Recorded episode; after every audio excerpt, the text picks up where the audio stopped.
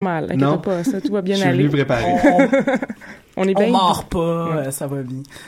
Euh, Pierre-Luc qui est euh, professeur à au collège militaire royal, je crois. Oui, c'est à dans cet Kingston. Donc, bien, ouais. comme, merci d'être venu à Montréal. Ça me c'est fait déjà plaisir. vraiment le fun.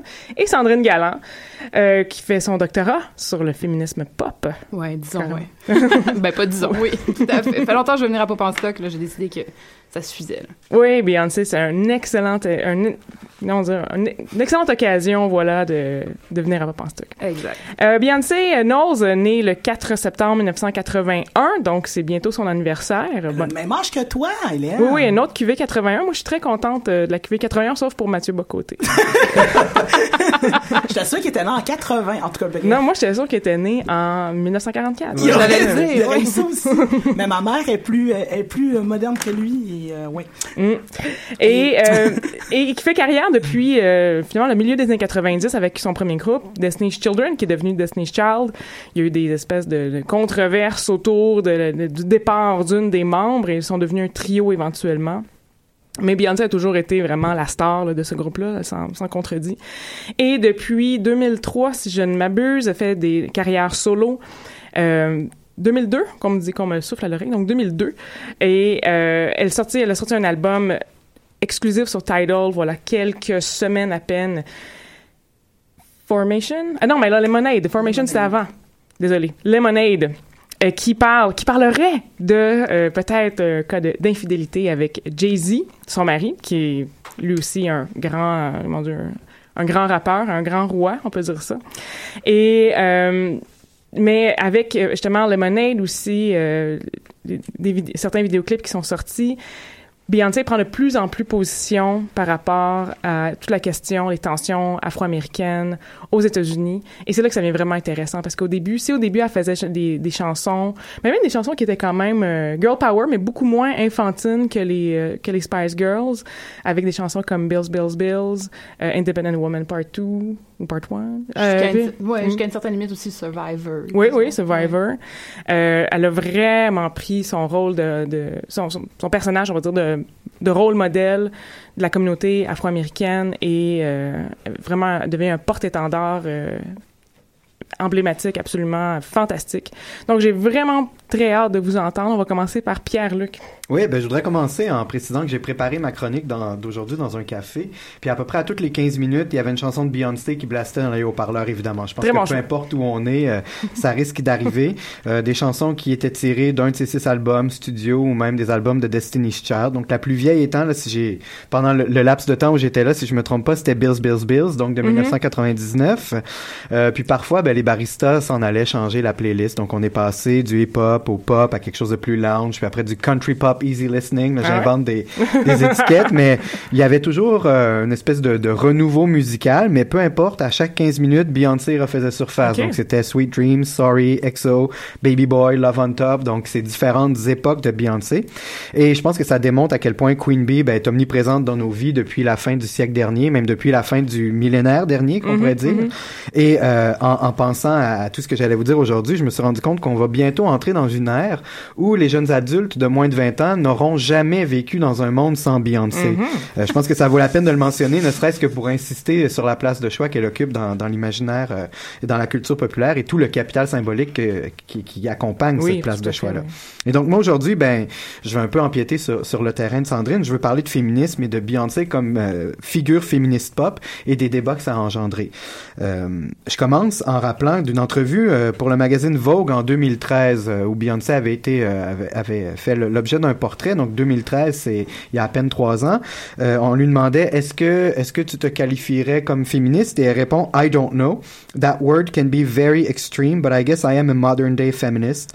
But I'm happily married. I love my husband.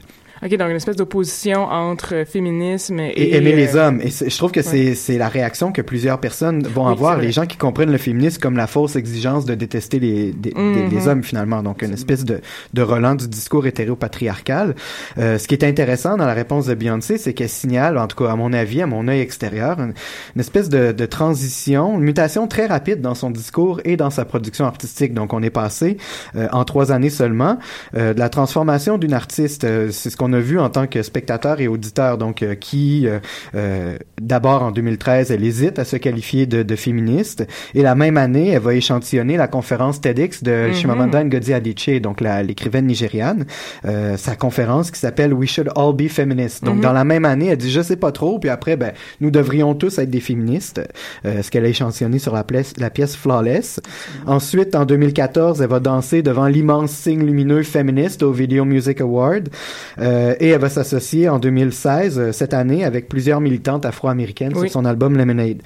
Et donc, euh, c'est parce qu'elle vit devant l'œil public, je pense qu'on est capable de la voir autant se transformer parce qu'elle existe euh, littéralement sur Instagram, sur Facebook, sur Twitter, dans les magazines, etc. Oui, mais en même temps, elle accorde très peu d'entrevues. Je pense qu'il y a un silence médiatique autour de... Ben, elle contrôle beaucoup ce qu'elle va, ce qu'elle va donner au, public, mais elle donne des parcelles de sa vie qui sont extrêmement intimes. Donc, on connaît tous sa fille, son mari, l'infidélité. On sait même, on pense qu'on sait le nom de, de, de The Other Women. Ce serait Becky with the Good Hair. Oui, oui, euh, donc, euh, elle existe devant l'œil public et ça nous permet de reconnaître au fur et à mesure les moments de tension et les moments de, de mutation de cette figure publique-là. Et donc, l'évolution de ce que je vais appeler la pensée de Beyoncé, même si c'est pas une essayiste ou une philosophe, il y a quand même quelque chose qui se dégage de, de sa production. Et euh, quelque chose qui tend résolument vers le féminisme. Un féministe pop, évidemment, un féministe extrêmement mainstream, mm-hmm. et donc qui prête le flanc à toutes sortes de critiques mm-hmm, parce que mm-hmm. c'est populaire, parce que c'est mainstream. Et c'est euh, là-dessus que je voudrais m'attarder aujourd'hui, donc en, en parlant de Bell Hooks. Euh, et des réactions qu'elle a eues euh, à deux reprises, donc à la sortie de l'album Beyoncé, l'album de 2013, et à la sortie de Lemonade plus tôt cette année. Mais d'abord, bon, euh, quelques mots qui est Bell Hooks pour, euh, pour les auditeurs et les auditrices qui ne le sauraient peut-être pas. C'est une militante féministe intersectionnelle américaine. Euh, elle s'intéresse aux relations. Déjà donc, juste inter, je dis, comme t'interrompre immédiatement. Oui, oui, oui. Inter, intersectionnelle déjà. Ben, c'est ça. Elle s'intéresse aux relations entre la race, le genre et la classe. Donc, elle va parler beaucoup de, de la condition noire, mais aussi de la condition subalterne des, des classes populaires et des. Donc, le fait que c'est différent, être une femme blanche, d'être une femme, d'être une femme noire, d'être une femme noire dans la pauvre qui vit la pauvreté. Exactement. Ça, donc, donc comment les différentes oppressions s'intersectionnent. Mm -hmm. je, je, pense que j'invente le verbe, mais enfin, c'est pas moi qui l'invente, mais bon, peu importe. Et euh, elle a publié beaucoup de livres importants. Euh, on pense à son tout premier, si je me trompe pas, Anti Women, donc euh, Ne suis-je pas une femme? Et ensuite, elle a publié plusieurs autres titres, bon, sur euh, la masculinité, par exemple, euh, des titres sur la, la pédagogie aussi. Et c'est une féministe qui a enseigné à plusieurs universités, donc Yale, Oberlin, Berea College, Southwestern. Elle s'est promenée un peu partout. Euh, parce qu'elle est euh, ce que j'appellerais une une ce que j'appellerais, je sais pas comment je voudrais l'appeler, je, veux dire un esprit libre, voilà. Ah, Oui, donc parce qu'elle a eu certains problèmes avec des employeurs, euh, ah. elle, elle, fit pas nécessairement dans le milieu académique de façon traditionnelle. Et euh, pourquoi bon, pourquoi je veux parler d'elle? Parce qu'elle s'est prononcée, comme je l'ai dit, deux fois sur Beyoncé. Euh, D'abord lors d'un panel à la New School à, Mon à, à, New York, drôle de lapsus, à New York, euh, un panel qui s'appelait Are You Still a Slave? Et qui réunissait euh, bon Bell Hooks d'abord, mais aussi l'activiste transgenre Janet Mock, la, la réalisatrice Shola Lynch et l'auteur Marcy Blackman. Et ils ont parlé, bon, elles ont parlé de beaucoup, beaucoup de sujets, notamment de l'album éponyme de Beyoncé euh, de 2013. Et c'est à ce moment-là que Beyoncé a affirmé, que Bell Hooks a affirmé, pardon, mm-hmm. que Beyoncé est terroriste. Et là, oh. bon, Ouais, grosse, euh, gros headline. Beyoncé terroriste, c'est ce que les médias rapportent. Euh, je suis retourné à l'enregistrement de la table ronde pour m'assurer de bien comprendre ce que Bell Hooks voulait dire. En fait, je pense que ça vaut la peine euh, que je la cite. Elle a dit There is a part of Beyoncé that is anti-feminist, assaulting, that is terrorist. Donc, elle ne dit pas Beyoncé est terroriste. Je pense que c'est important Mhm, d'insister mhm, sur les mots a part of, dans la mesure où elle l'accuse pas directement, évidemment, de, de perpétrer des actes terroristes. C'est pas ça la question. Euh, la nuance est importante. Ce que, ce que Bell Hooks va dire, c'est qu'une part de Beyoncé réitère l'image de la femme noire hypersexualisée et que cette image-là est dommageable. Et c'est ce que euh, Bell Hooks va dénoncer, dans le fond. Elle s'inquiète de ce que l'image que Beyoncé projette, surtout du point de vue de l'hypersexualisation, peut avoir sur les jeunes filles qui Oui, écoutent oui. sa musique. Euh, notamment après euh, que le Times Magazine, pour son numéro où euh, il parle des 100 personnes les plus influentes, là, ils avaient euh, ils avaient mis Beyoncé en couverture où elle était en, en sous-vêtements blancs. Et donc ça, ce genre de prise de, de position-là pour Bell Hooks est une position qui peut être antiféministe et avoir des conséquences peut-être aussi néfastes que le terrorisme. Je pense que c'est c'est là où elle a amené cette idée de. Il y a...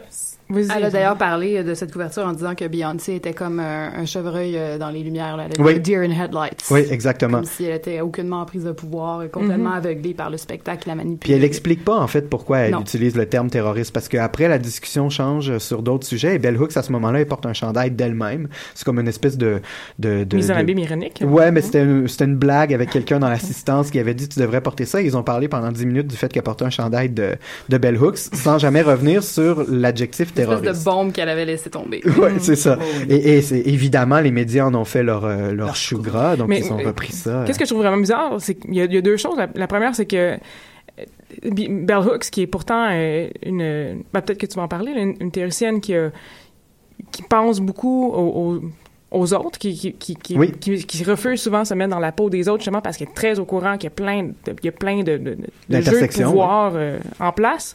Là, elle, elle prononce une photo particulièrement de Beyoncé comme étant anti, anti-féministe, tu sais, elle, elle prononce que, le, que Beyoncé est deer in, the headlights, alors que qu'est-ce qu'elle connaît de la vie de Beyoncé? Un. Puis deuxièmement, c'est vraiment une, euh, une conception de, de, la- de, de l'influence des médias qui est extrêmement retardée. Là. Comme je pensais que parce qu'on voit des images comme ça, que ça nous influence directement. euh, Ben, en fait, on accuse souvent les, les, féministes féminines, et là j'utilise des immenses guillemets, mais euh, d'être néfastes pour la cause ou euh, Oui, oui. parce que quand ils utilisent leur corps et tout ça, je, je pourrais pas répondre à ta question sur qu'est-ce qu'elle connaît de Beyoncé. Ce n'est pas une Beyoncé scholar, donc ça Mhm. c'est sûr. Elle a pas publié sur Beyoncé en particulier, et à moi ça me semble très étrange, mais je veux pas faire de procès d'intention de, de Bell Hooks, mais quand même pour quelqu'un Oui, qui, comme moi ça, apprécie bien étrange, son travail, ça. ça me paraît très étrange et c'est facilement démontable en fait son Mhm, argumentation. C'est ce que je trouve euh, désolant. Peut-être que c'est euh, c'est une, une affirmation qui a été faite comme ça sur le vif. Je sais pas si c'était préparé tant que ça. Mhm. Elle n'est jamais revenue là-dessus, Ok. pas à ma connaissance en tout cas. Donc on a Mais c'est la première à occasion où elle parle de Beyoncé. Oui, c'est ça. Mais après, quand il revient, elle n'en parle pas, par, exemple. Elle parle de complètement autre chose. Euh, mais moi, je voudrais parler, avant de, de, de- d'aller vers cette deuxième intervention de Bell Hooks, je veux revenir là-dessus, justement, sur cette image de, de la femme noire hyper sexualisée, Mhm. parce que c'est vrai qu'on va accuser euh, euh, ces féministes-là de ne pas être de véritables féministes, Oui. euh, not- surtout les femmes qui mettent leur corps en valeur. Et ce que je trouve intéressant par rapport à la réaction de Bell Hooks, c'est que sur le même panel, il y avait Janet Mock, qui est une activiste transgenre et qui est ouvertement, qui a parlé ouvertement de son expérience comme travailleuse du sexe. Au moment où elle, elle faisait, sa- elle, elle effectuait sa transition, elle a utilisé le travail du sexe pour pouvoir payer les opérations euh, et, et, euh, bon tout le tout ce qui allait avec euh, ce- cette transition là. Et donc, euh, ce que Janet Mock dit, c'est que pour elle, il y a quelque chose d'extrêmement libérateur dans la réappropriation du corps par une femme comme ça. Et euh, euh, je pense que là, ce que, ce que ce que Janet Mock dit, et ce que tous les tous les autres critiques, toutes les autres critiques disent, c'est pas que Beyoncé est hors d'atteinte, intouchable ou qu'on puisse pas la critiquer, mais c'est que malgré l'hypersexualisation, on peut essayer de voir aussi dans dans ce geste-là quelque chose comme une prise de possession de son propre corps. Et ça, euh, l'album de 2013, donc l'album éponyme euh, Mhm. qui, qui portait le nom Beyoncé tout simplement, euh, je pense que c'est un c'est un moment clé dans la culture pop contemporaine de ce type de réappropriation-là du corps par la femme elle-même. Et euh, ce qu'on voit à l'œuvre dans les chansons et dans la, il y a un album visuel qui accompagnait Oui, oui. aussi ces, ces chansons-là. Ce qu'on voit à l'œuvre, à mon avis, c'est vraiment une Beyoncé qui est agente de sa propre sexualité. Donc, qui est une femme désirante, qui est en maîtrise, qui maîtrise son corps et ses appétits. Et ça, ça plaît pas à tout le monde, évidemment. De voir Mhm. une femme désirée ouvertement, c'est un geste, je pense, qui est encore aujourd'hui assez transgressif. Et j'ai fait une petite revue de presse vraiment très très rapide à propos de, de ce que les gens ont pu dire par rapport à cet album-là. Et il y a une écrivaine, euh, une critique américaine, Caitlin White, qui publie dans le blog de 405, euh, et elle parle de l'album Beyoncé euh, en disant que chaque chanson qui s'attarde au plaisir sexuel sur cet album-là place vraiment Beyoncé au cœur du récit. Et ça, c'est vrai, on le peut constater en, en- en écoutant les paroles et en regardant aussi, bon, euh, les vidéos qui viennent avec. Mhm. Euh, elle a le plein contrôle des situations sexuelles dans lesquelles elle se retrouve. Et même si l'imaginaire qui est déployé est extrêmement sexuel et explicite et que le langage est vraiment sans équivoque, ce qui est exprimé, c'est, oui, d'une part, le désir de plaire, donc Mhm. d'être un objet sexuel, mais aussi, donc d'être la source du plaisir sexuel pour quelqu'un d'autre, mais aussi, le, dés- le, le- ce qui est exprimé, c'est le besoin de goûter au plaisir. Mhm. Donc, d'être, euh, de s'adonner soi-même au plaisir, de prendre. Et donc, Beyoncé devient à la fois sujet, objet et agent de, de sa sexualité. Et euh, il y a un langage dans cet album album-là, qui à mon avis, et c'est l'avis partagé par beaucoup d'autres critiques, qui est vraiment très politique, parce qu'il va déconstruire euh, les attentes qu'on a par rapport aux femmes dans la musique pop. On parle souvent de Miley Cyrus. Ben, on a parlé beaucoup de Miley Cyrus pour ses- sa transformation euh, et d'autres euh, vedettes de la pop comme ça, et on s'imagine toujours que ce sont des femmes aliénées par une industrie profondément misogyne, alors que là, on a vraiment une agentivité qui est revendiquée par Beyoncé, qui veut prendre du plaisir et qui veut à la fois en avoir et en donner. Oui, mais en même temps aussi, il faut pas oublier que Beyoncé, avec, euh, avec ce- le couple qu'elle forme avec Oui. Jay-Z, je veux pas dire que tous les autres sont aliénés parce que j'y crois pas pantoute, mais mais il y a une, euh, elle possède les moyens de Ah production. oui, oui, bien sûr, c'est la nouvelle roi- royauté Oui, c'est ça, américaine. là, elle oui, oui. possède le, le- le- Oui. le- C'est un, les- c'est un power couple.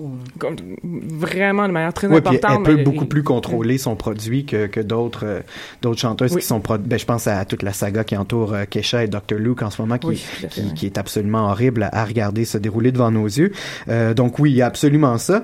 Euh, et, et on peut dire aussi que dans le fond, ce que Beyoncé fait, c'est qu'elle nous donne ce qu'on veut avoir en tant que public. On aime, le public aime les histoires un peu raunchy, les histoires de sexe, euh, qu'est-ce qui est, tout ce qui est de l'ordre du très intime aussi.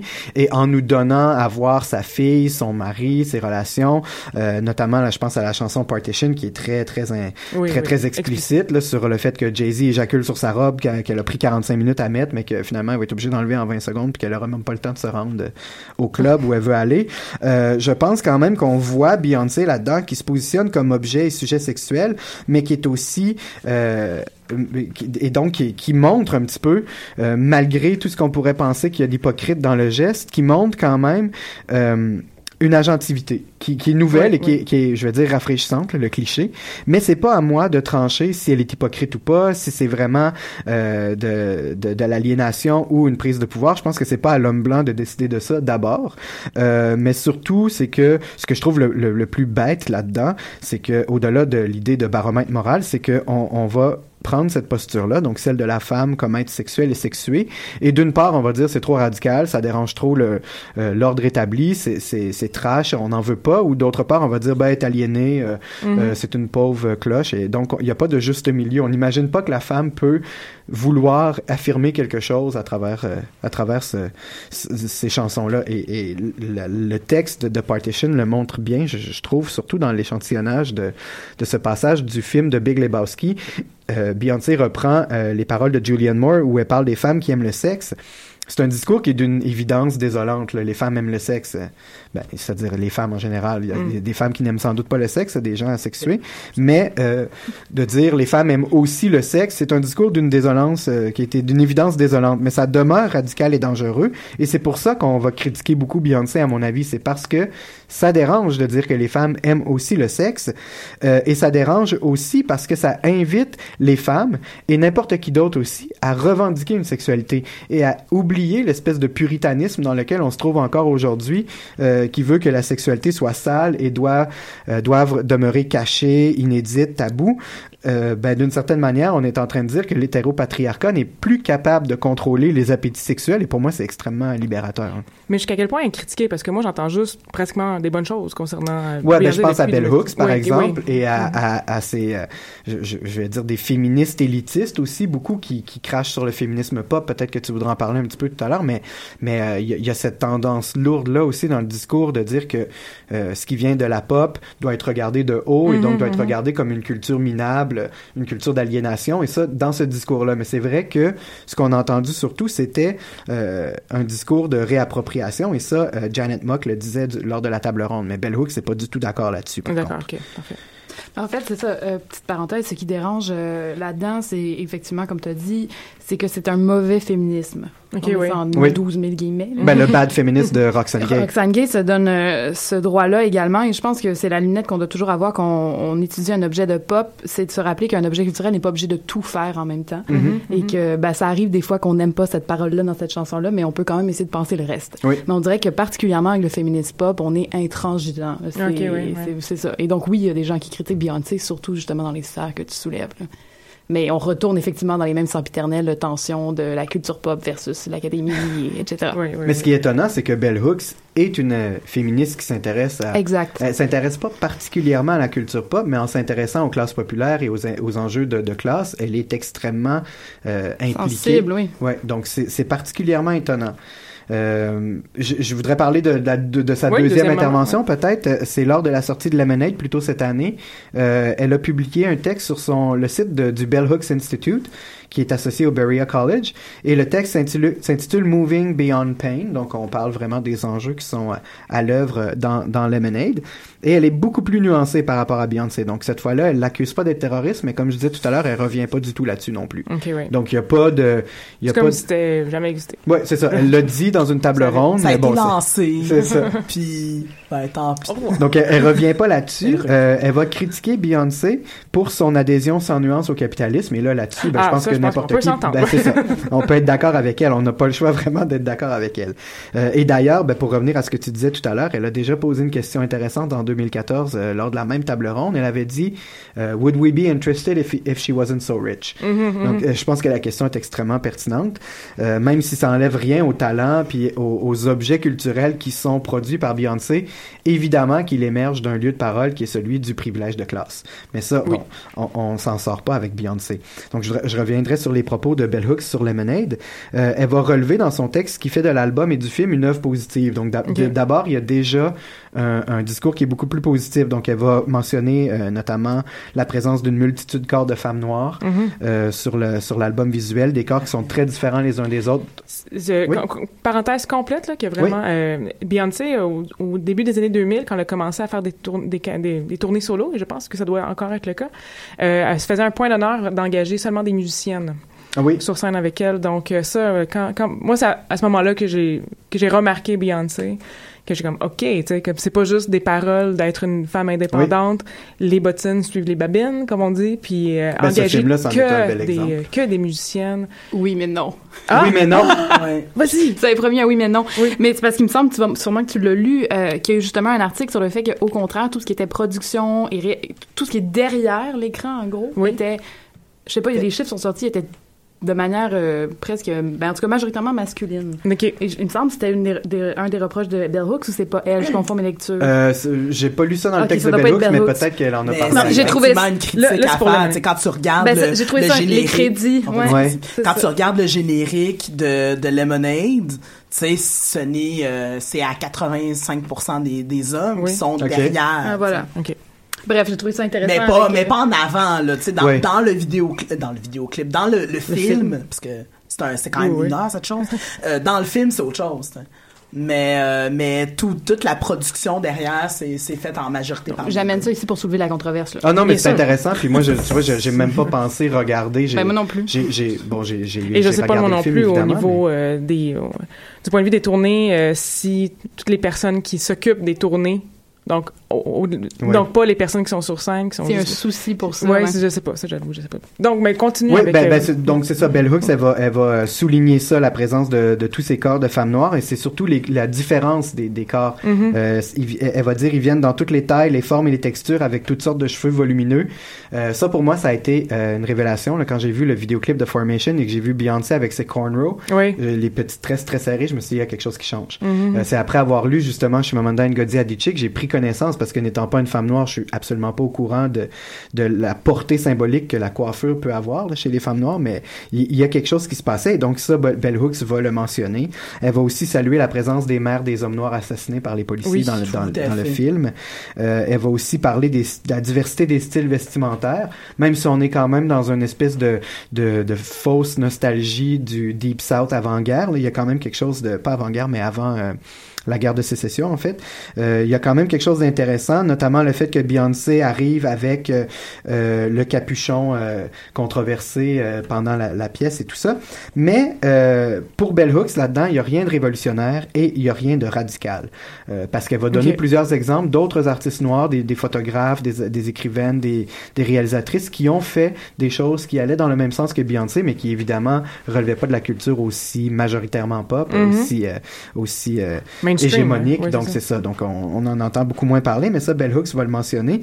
Euh, elle, va dire que ce qui rend l'album puissant et, et le film qui vient avec, c'est la création d'une sororité de femmes noires Mhm. euh, qui résiste à l'invisibilité et au silence. Donc, faudrait voir si ça résiste aussi à la lecture du générique. Là. Malheureusement, peut-être que la sororité se rend pas derrière la caméra. Euh, mais euh, le point le plus positif dans l'album pour Bell Hooks, c'est ça, c'est qu'on change le white gaze, la culture de masse, à Mhm. propos de la femme noire. Euh, mais euh, ça, c'est ce que euh, Beyoncé en 2013 ne faisait pas, mais que Lemonade réussit pour Bell Hooks. Mais par contre, le capitalisme de Beyoncé demeure euh, un objet de critique dans, dans son texte, et surtout, ce qu'elle va critiquer là-dedans, c'est la violence et la rage qui sont mis de l'avant dans plusieurs des pièces de Lemonade, euh, et qui, pour Bell Hooks, ne suffit pas à euh, participer à la construction d'une estime de soi collective qui soit complètement positive. Donc pour elle, la violence euh, ne peut pas euh, ne peut pas être euh, revendiquée comme euh, comme euh, outil pour lutter contre euh, le patriarcat et surtout la violence dans un contexte capitaliste. Et je sais pas si vous avez Formation en tête par exemple, mais les dernières paroles, euh, les, les, les dernières phrases, c'est The best revenge is your paper. Et dans le film, là je mime, ça sert à rien, on est à la radio, mais Beyoncé fait le, le geste avec les doigts là, de Le- de toucher l'argent, c'est ça le cash. Donc elle dit the best revenge is your paper. Euh, moi je peux pas m'empêcher de penser à Simone de Beauvoir quand j'entends ça qui re- qui disait à- que que l'émancipation des femmes venait avec l'indépendance économique. Euh, Bell Hooks va rappeler un manifeste de Glinda Bridgeford euh, qui s'appelait Girl Get Your Money Straight. Moi je pense à Missy Elliott aussi qui invitait Mhm. il y a plusieurs années les femmes à faire un peu la même chose dans Work It qui est soit dit en passant mon go-to de karaoké. Donc je vais essayer de pas la rapper mais de la de la de la citer correctement. Donc elle dit girl girl get that cash. If it's 9 to 5 or shaking your ass, ain't no shame ladies do your thing, just make sure you're ahead of the game. Donc euh, une, euh, une invitation à la libération économique pour pour aller jusqu'à la libération symbolique. Mais euh, Lemonade, Beyoncé, même si elle invite les femmes à participer euh, à leur émancipation comme ça à travers l'économie, euh, c'est une démonstration pour Bell Hooks de la machine capitaliste à son meilleur. Et ça, ben, je Oui, pense oui, ça, peut- c'est- peut pas ne pas être Mais d'accord. dans là, je, je peut-être, euh, je, je vais peut-être pen- je pense un peu en parlant, donc euh, corrigez-moi si je me trompe, mais il y a quand même un, un, un trope assez connu de la femme noire fâchée. Absolument, Oui. la Angry Black Woman. c'est ça. Angry Black Woman. Est-ce que euh, Bell Hooks soulevait ce point-là que Beyoncé, on la voit fâchée, comme Oui. c'est bien, à, quel- à, à quelque part, c'est vraiment bien. J'aime ça, Ben, voir b- des madames fâchées, c'est comme, yes, Oui. émancipation, mais en même temps, Beyoncé est afro-américaine, donc... euh, Ben, elle ne mentionne pas dans son texte Angry Black Women, euh, mais elle va dire, par exemple, que la violence est euh, trop glamourisée, puis Mhm. elle, est, elle est sexualisée. Je pense que ça, c'est le cheval de bataille de Bell Hooks contre l'hypersexualisation de Beyoncé, notamment dans la pièce euh, Hold Up. Euh, ça, c'est la pièce euh, dans l'album visuel là, où Beyoncé a un bâton de baseball Oui. et elle va détruire des voitures là, sur, le, sur le bord de la route. Et elle est habillée avec une espèce d'immense robe Oui, jaune, jaune. qui est là je suis je connais rien à la mode mais c'est pas un décolleté mais c'est ouvert euh, sur la poitrine. Et donc enfin c'est c'est c'est magnifique. Euh, mais sauf que pour Bell Hooks ça montre en fait que euh, cette hypersexualisation de la violence euh, de, de, ouais, de la violence va miner tous les efforts que l'album fait pour affirmer que le mensonge et la trahison de l'homme noir peuvent détruire la femme noire d'une Mm. certaine manière et donc ça c'est c'est c'est c'est le, le paradoxe que Bell Hooks voit dans l'utilisation de la violence Roxane Gay qu'on a mentionné tout à l'heure qui a écrit le livre Bad Feminist pour elle de voir Beyoncé comme ça euh, en colère ça a été une façon euh, en colère et aussi vulnérable parce qu'elle elle avoue l'infidélité de son mari oui. et toute sa, sa douleur et tout ça. C'est une manière euh, pour Roxane Gay dit en fait que euh, elle ça lui a permis de d'arrêter d'avoir peur d'être trop fragile ou d'être trop vulnérable. Donc il y, a- il y a les deux réactions face à ça. Moi je peux pas m'empêcher de penser par exemple à France Fanon et aux damnés de la terre donc Mhm. euh, son pas son apologie de la violence mais son, son petit texte qu'on euh, qui parle justement de la violence comme dernier recours pour les coloniser. Je pense aussi à Virginie Despentes que j'aimerais beaucoup entendre sur Lemonade mais j'ai rien trouvé pour l'instant. J'ai trouvé un une entrevue où elle parlait de, de l'album éponyme il y, a deux, il y a deux ou trois ans, mais euh, je pense que ça serait intéressant d'entendre euh, ces femmes-là qui, ben, ces femmes ou ces hommes-là qui parlent de la violence comme d'un outil positif vers, vers l'émancipation Mm-hmm. pour voir leur réaction par rapport à ça. Peut-être que, euh, moi je pense qu'en fait, je vais mettre des mots dans la bouche de Virginie Despentes et si elle nous écoute, elle pourra me corriger, mais moi je pense qu'elle trouverait Lemonade beaucoup trop soft. Parce Ah. que de la violence des femmes, c'est quand même édulcoré là, dans cet album-là. Oui, puis à la fin, elle revient avec Ben oui, c'est ça. Et donc, euh, ben, si vous me permettez de conclure là-dessus, je sais pas si vous avez d'autres interventions euh, à me proposer, mais moi, je voudrais, euh, euh, je voudrais parler de la fin du texte de Bell Hooks parce que elle va dire que l'expression de la douleur émotionnelle de la femme noire, c'est une étape essentielle dans la lutte de la libération, mais qu'elle signe pas la fin de l'exploitation et de la domination. Et donc, c'est pour ça que Lemonade est plus intéressant que Beyoncé, mais que ça suffit pas encore.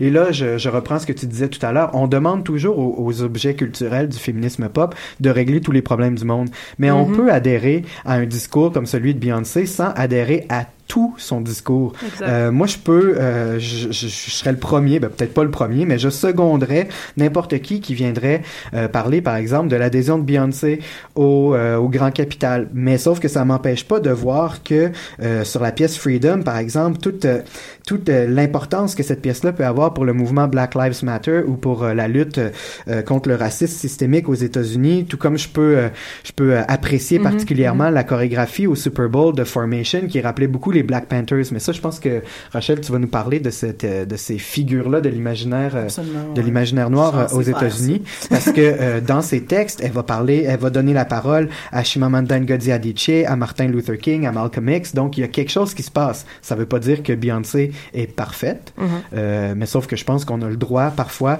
de célébrer ces icônes de la de- du féminisme pop euh, tout en gardant un œil critique. Oui, absolument. Amen.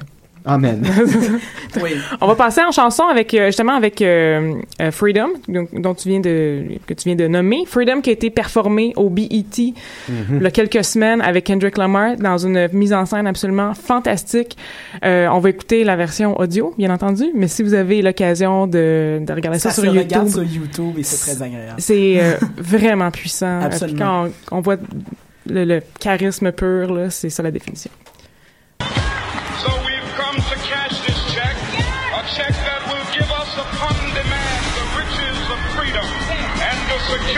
Justice.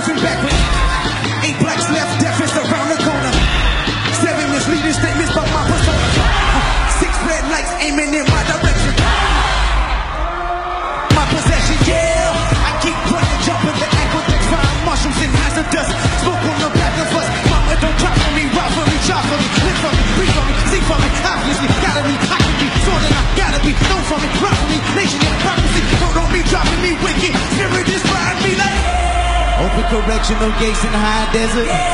Open our mind as we cast away oppression. Open the streets and watch our beliefs. You cry my name inside these concrete, I'm praying forever. Freedom,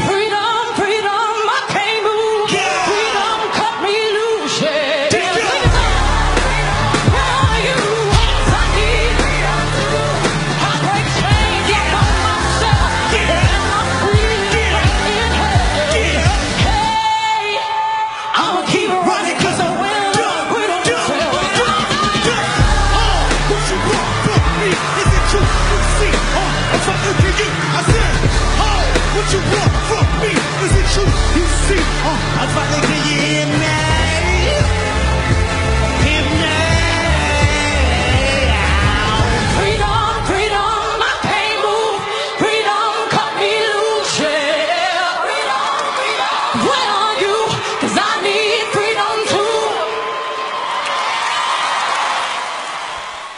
Re-bienvenue à Pop en Stock sur Beyoncé, la reine. Et là, elle nous a, elle nous a prouvé que- qu'elle était avec cette, euh, cette euh, performance au, au, euh, au prix BET. On passe à, avec, là, je recommence, on passe à Rachel Hippolyte, qui Allô? nous parler, allô, tu vas nous parler des symboles utilisés par Beyoncé, les symboles justement de la communauté afro, dans l'histoire aussi de la communauté afro- afro-américaine. Effectivement. Donc, euh, en fait, dans les deux, il y a deux aspects que je veux traiter. Le premier, euh, sur euh, la performance au Super Bowl qu'elle a fait euh, en février dernier. Alors que c'était supposé être Coldplay, en fait. Oui, et qu'elle a complètement volé la vedette, Oui, en, en tout cas, et euh, à, à Coldplay. Donc, ce premier aspect-là, où est-ce qu'elle utilise le symbole des Black Panthers, on va y revenir. Et pour le deuxième, une décortication, une décortiquer les différents symboles qu'elle a utilisés dans le film euh, Lemonade. Et donc dans les clips, euh, euh, dans les clips qui en ont découlé comme Oui. Formation, et euh, de revenir sur certains symboles que je trouve important de, de mentionner. Il y en a eu plusieurs, mais donc voilà. Donc par rapport au Super Bowl, donc ça a été une performance qu'on a entendu, dont on a entendu beaucoup parler euh, quand même pour plusieurs aspects, parce que bon, ça a été assez controversé. Parce que lors de la fameuse performance où il y a eu euh, un medley avec euh, Bruno Mars, entre autres, elle est arrivée pour euh, interpréter Formation avec ses danseuses qui portaient des costumes qui étaient inspirés vaguement ou assez clairement en fait des des Black Panthers. Les Et elle-même, elle avait aussi une espèce de jacket militaire. Absolument, aussi. oui. Puis elle, dans son cas, en plus, ça, c'était très apparent, là. Je veux dire, peut-être un peu plus, plus que ses danseuses. Euh, ces danseuses portaient euh, le béret noir des Black Panthers, que les qu'ils portaient euh, pour euh, s'identifier. Et euh, à part cette... Donc, déjà la performance... où on voyait des, une, Beyoncé et ses danseuses très fortes, très affirmées avec ce costume-là. Outre cette performance-là, il y a aussi la photo. Il y a eu une photo qui est sur Twitter qui a circulé de euh, l'équipe Beyoncé où on voyait euh, les danseuses et Beyoncé elle-même lever le poing Oui, oui. comme pour rappeler euh, ce, ce symbole utilisé dans le le nationalisme noir euh, qui a été aussi utilisé euh, lors des Jeux olympiques de 68 à Mexico, Mexico, oui. avec euh, les deux sportifs, euh, les deux olympiens qui sont montés sur le podium et qui ont brandi le poing euh, et l'Australien blanc Oui, euh, lâche. Ah, mais... Qui était l'équivalent de Coldplay. Oui, oui. oui, oui. Oh, quel beau parallèle! Euh, Ils sont devenus amis. Ils sont tous devenus amis après. Ça, Oui. mais ça, c'est la petite histoire. Là. Donc, continuons. Oui. je, je ne savais pas ça, j'apprends quelque chose. Euh, donc euh, voilà, donc euh, utilisant ce symbole-là, et ça, ça a vraiment choqué les gens. Donc petit retour sur en fait ce que c'est les, les Black Panthers. Euh, c'est une organisation qui a eu 50 ans cette année, qui a été fondée en 66 et euh, qui se voulait un mouvement révolutionnaire euh, très proche dans l'essence des idées de, de Malcolm X puis du nationalisme noir. Euh, le nationalisme noir prônait entre autres euh, d'avoir comme idée euh, d'avoir un État qui serait exclusivement noir, par exemple, ou euh, Au sein des États-Unis ou au sein des États-Unis, euh, il y, a, il y a eu cette option-là, ou carrément euh, de, de faire un retour en Afrique aussi, bon, de, des Noirs américains, euh, de une des choses aussi qui était euh, valorisée par euh, le nationalisme noir, c'était que euh, les Afro-Américains euh, s'approprient des noms africains au Ok, lieu de ouais. leur nom. euh, ben d'un nom euh, Américanisé. am- américanisé ou occidentalisé, tu sais, bon, entre autres, euh, de la création de noms aussi, ce qui explique peut-être Ah, oui. euh, les Latoya et autres créations afro-américaines de noms, ça vient justement euh, de cette mouvance-là, en fait. Euh, entre autres, il y en a plein d'autres, là, mais je vais me limiter à ces deux-là. Euh, donc, c'est un mouvement qui était dans ces eaux-là. Euh, ils ont écrit un, un manifeste.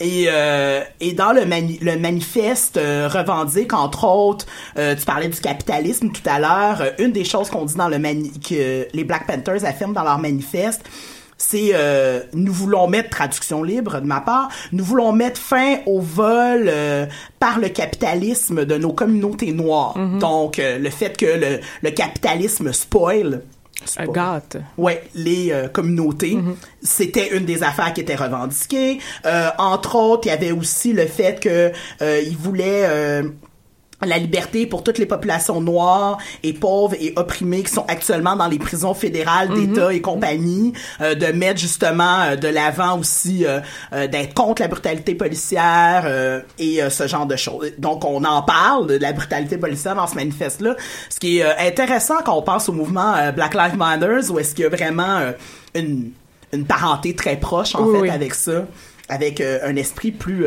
revendicateur. Euh, Les Black Panthers, quand même, il y avait un côté armé, ben, armé violent. Absolument. Oui, oui, oui. Ben, ils ont eu un problème avec le FBI. Il y avait eu une cause euh, au début des années 70, euh, au début, non, à la fin des années 60, en 68, je pense. Euh, on les accusait de vouloir fomenter des attentats terroristes, là, quand même. C'est parce un peu que, comme le F- no- notre, notre bon vieux FLQ. n'est-ce pas, notre, tu sais, ouais. appropriation. oui, oui, non, mais c'est pour faire des comparaisons Non. pour être sûr euh, qu'on. Ah, absolument, oui, oui, t'as raison. c'est juste, ça m'a fait rire. Mais parce que oui, effectivement, dans une des affaires euh, que les Black Panthers euh, dé- défendaient, c'est que oui, ils étaient justement contre la brutalité policière, mais aussi par une, il il y avait une volonté de défendre le port d'armes. Quand Ok. même. Ah ouais, ok. Ouais, ouais, ouais, de, de la légitime défense. Parce que, dans le fond, les Black Panthers, le nom euh, long, c'était Black Panthers Or- euh, Organization for Self-Defense. Ok, ok, je pas. Donc, euh, ils prenaient beaucoup l'autodéfense, justement, euh, tant une autodéfense sociale, donc contre le capitalisme, qu'une autodéfense réelle contre les policiers et ceux qui oppressent. Ben, contre le, le racisme systémique. et ben, en fait, les conséquences du racisme Tout à systémique. fait. Exactement. Donc euh, voilà, donc un petit résumé pour les Black Panthers. Fait que tout ça pour dire que le rappel de l'histoire des Black Panthers par les danseuses qui brandissent le poing et qui rappellent euh, donc tout ça, cette histoire-là, euh, a pas plu à tout le monde. Euh, entre autres, euh, euh, Rudy Giuliani, l'ancien maire de Oui. New York, a euh, clamé qu'il était euh, scandaleux euh, de s'en prendre ainsi aux officiers de police en rappelant l'histoire des Black Panthers. Et aussi, ça, c'est le bout qui m'avait fait le plus rire et, et dont je me suis rappelé, je me suis souvenu euh, en faisant la chose et en remontant dans mes archives Facebook. Il y a eu un rallye anti-Beyoncé Ah oui, à la mi-février dernier, le 16 février, de- devant les bureaux de la NFL pour protester. Contre Les le gens choix de Beyoncé pour le show de la mi-temps. Exactement. Puis euh, il y avait eu euh, un un libellé là, de pétition euh, pour inviter les gens à venir au rallye en question. Puis, puis ce qu'il disait, dans le fond, c'était le fait que euh, elle, elle valorisait euh, le terrorisme et que par conséquent, elle était dangereuse. euh. Ils avaient peut-être mal lu Bell Hook. Ce que j'allais dire. C'est. Ah Il y, a, non, il y a c'est- combien, il y a combien de gens qui sont présentés? euh? Ben, il y a, il y a eu, euh, ça a été assez, euh, ça a été assez euh, peu. Il y a eu euh, quelque chose comme 200 personnes, ce qui est rien. Ouais, c'est Et ça. ce qui est quand même aux États-Unis, là, parce que, ils sont vraiment, ils ont beaucoup de population aux États-Unis. Exactement. Tu sais, je pense qu'il y avait quelque chose comme entre 200 et 500 personnes, ce qui est rien. Puis, pour répliquer, ça, c'est mon bout préféré. Il y a eu aussi une manif anti-anti-Beyoncé, donc pro-Beyoncé, qui était là pour dire qu'elle avait elle avait eu raison d'être là. Donc, euh, c'est quand même drôle. Euh, voilà. Donc, euh, ça, c'est pour la, le truc du Super Bowl. Mais euh, je voudrais juste rappeler que euh, euh, euh, Giuliani, c'est un républicain, Oui. c'est- c'est l'ancien Un maire qui, qui oui, se, réclame d'avoir absolument. nettoyé New Oui. York aussi, donc euh, c'est quand même assez... Euh, fallait s'y attendre à cette Ah, c'est réa- sûr. réaction-là. C'est la réaction de l'extrême droite, pratiquement. là. Je, je, Oh, veux pas, oui. aller jusque-là, mais, mais presque. Disons que c'est dans ses cordes. Ouais, c'est Ben ça. clairement, tu sais, c'est effectivement, t'as tout à fait raison, celui qui a renforcé la police à New. York, de dire que, de- de- qu'elle s'en prend aux, offices, euh, aux offices, aux officiers de police, excusez, aux forces policières, c'est effectivement pas très étonnant. Euh, il y a eu euh, relié à ça aussi, je, je, je l'avais mentionné plus tard, mais je vais le mentionner maintenant, le fameux euh, le, le fameux sketch de Saturday Night Live, ouais, euh, de live, euh, voyons, Ouais, SNL, oui. ouais, de SNL, merci. Plus simple comme ça. Merci.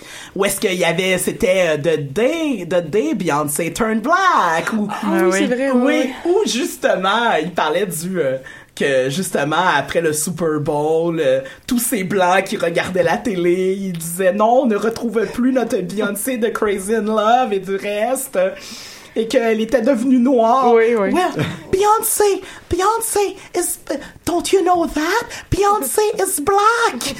It's horrible. Puis il y avait une actrice noire qui disait, but I'm black. Et l'autre, la fille qui répond, but you're not. You, you, you're my girl, but I'm still black. En tout cas, bref. Oui, oui. C'était assez drôle. Euh, donc, il y a cette réaction-là pour aussi se moquer de ces gens qui, qui s'en prennent à Beyoncé, qu'ils aimaient, mais que soudainement, parce qu'elle s'affirme comme noire ou c'est un... Ouais, parce qu'elle devient politique, c'est ça. à- Absolument, exactement. Donc, en rappelant les trucs des Black Panthers et aussi par le visuel euh, qu'elle a utilisé euh, dans Lemonade, où euh, parce que ça aussi ça a changé, tu sais, dans le sens où si on regarde tous les vidéoclips, ben pas tous là, mais beaucoup des vidéoclips qu'elle a fait, euh, mettons par rapport aux cheveux, euh, elle se mettait des, des, des extensions, Oui. puis des perruques, euh, pas mal pour dans plusieurs de ses vidéoclips.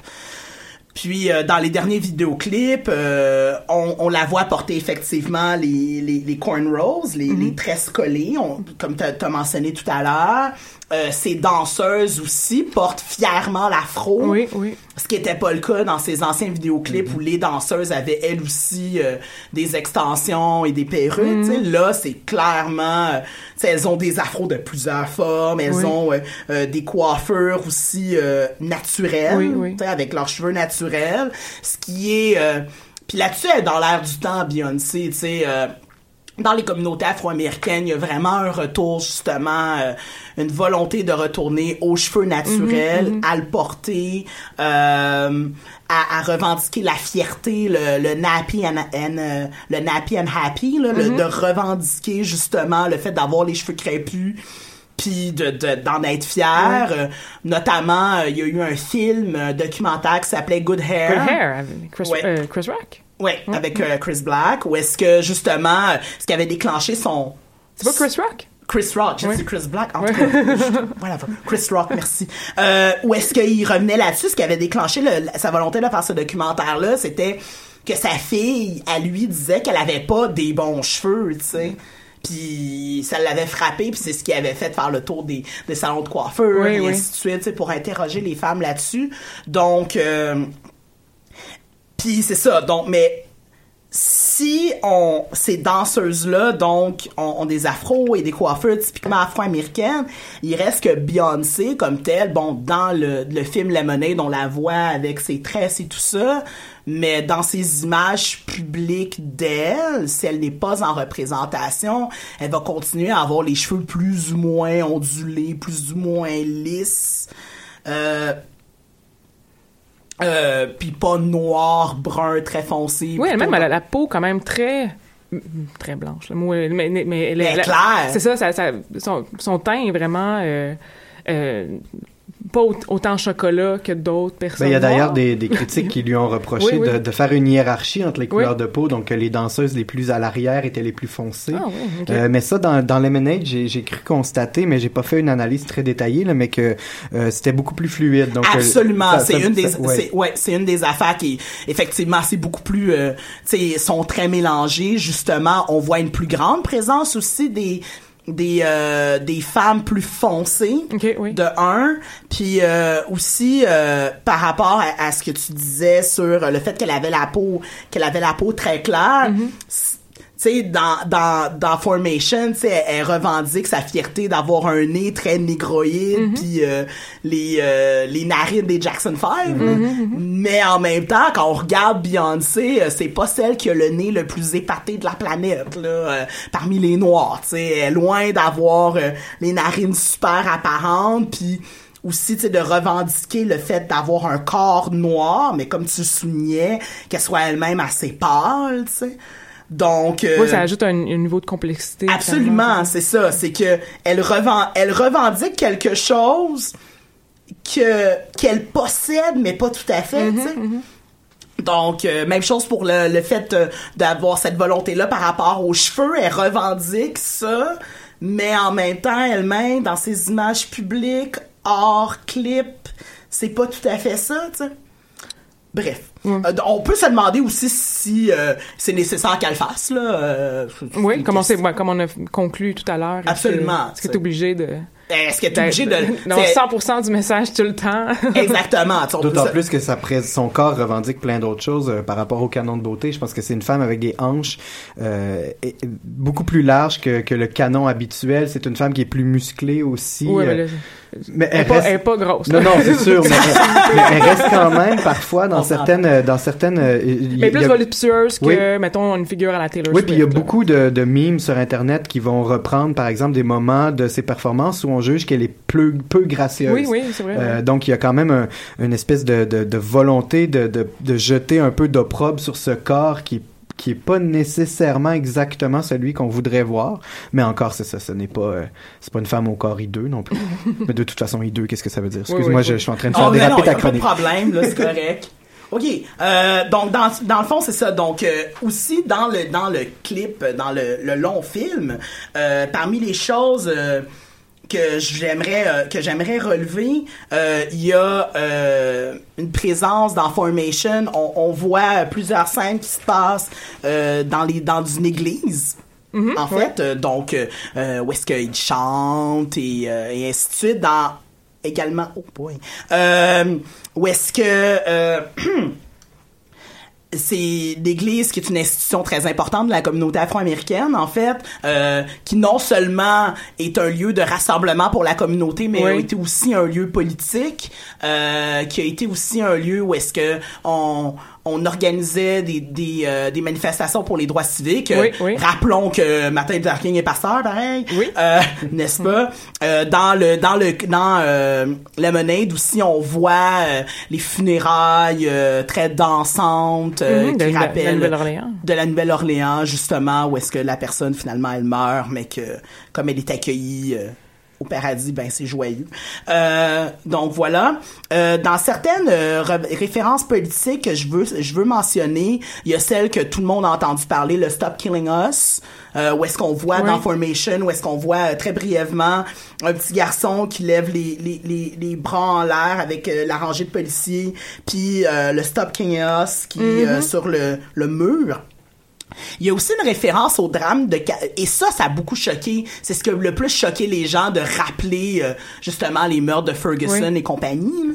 Mais ce que moi personnellement que je trouvais le que j'ai trouvé le plus choquant, c'est la référence au drame de Katrina Oui, oui. en Nouvelle-Orléans où est-ce qu'on voit Beyoncé sur un- une, Un une carrefour voiture de police et que la voiture s'enfonce dans l'eau et que Beyoncé elle-même s'enfonce Oui. dans l'eau, ce qui est une façon en fait de mourir beaucoup plus lente en quelque part. C'est comme si la police tuait Oui, vrai, hein. la communauté noire représentée par l'icône Beyoncé Mhm. à petit feu. Puis pour moi, je trouve ça euh, plus Non, non seulement la police, mais l'inaction Absolument. qu'on a vue qui était éclatante là post Katrina, mais Ah. et qui, qui peut être revue, de pas revue, mais qu'on peut lire dans tellement de sphères euh, aux États-Unis. euh. Absolument, de- par rapport à la, par rapport aux relations raciales Mm. et tout ça. Puis ça, je trouve ça, en tout cas, c'est, mon point de vue personnel, qui a été assez peu souligné dans les côtés choquants, puis pour moi, qui choque beaucoup plus, dans le sens où c'est ça, c'est la disparition à petit feu, la, la détérioration à petit feu d'une situation pour laquelle on ne fait rien. Oui, oui. Euh, puis aussi tu l'as mentionné euh, dans le dans le dans le film Lemonade on voit euh, la tenue de photo des Trevor Martin, Eric Garner et ainsi de suite euh, qui euh, est très interpellante quand même. Euh, merci beaucoup, Rachel. On doit, on doit, on doit comme se quitter là-dessus. J'en aurais pris plus, mais ah, le temps. Oui. Le temps étant cette chose. Euh, on va se quitter avec une chanson. Genre, on va juste entendre quelques minutes finalement de Formation. Justement, on a tellement parlé, on va entendre euh, la chanson. Je veux vous remercier euh, tout le monde d'avoir été là. Euh, notez aussi que Martine Delvaux, je pense que c'est disponible d'ailleurs sur le site de Choc, a fait une conférence de 40 minutes v'là- v'là quelques temps dans un colloque et ça a été donc enregistré grâce au bon soin de Jean-Michel Berthiaume et c'est disponible donc sur le, site web de Choc. Vous aller écouter ça. Moi, je vous souhaite une bonne fin de soirée et à la prochaine.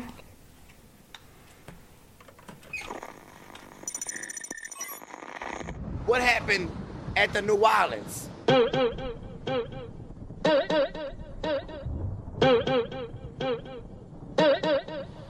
Bitch, I'm back. I'm popular the man.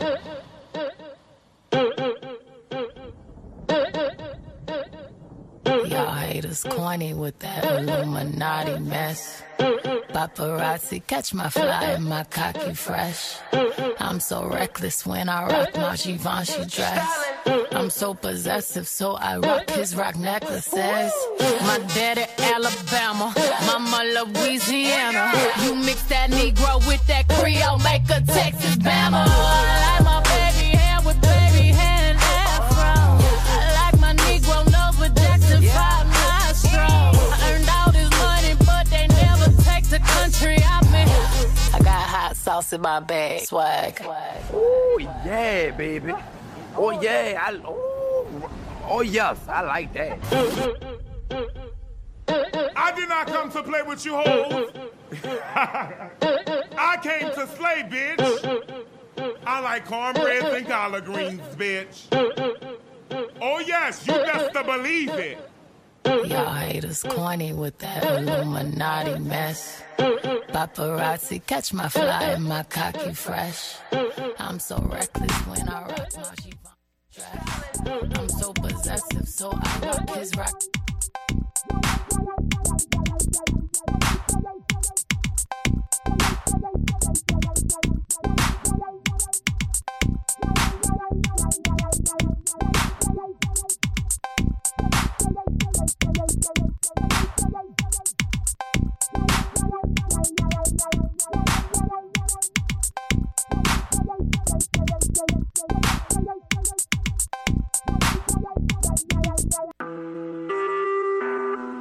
Vous écoutez Choc pour sortir des ondes.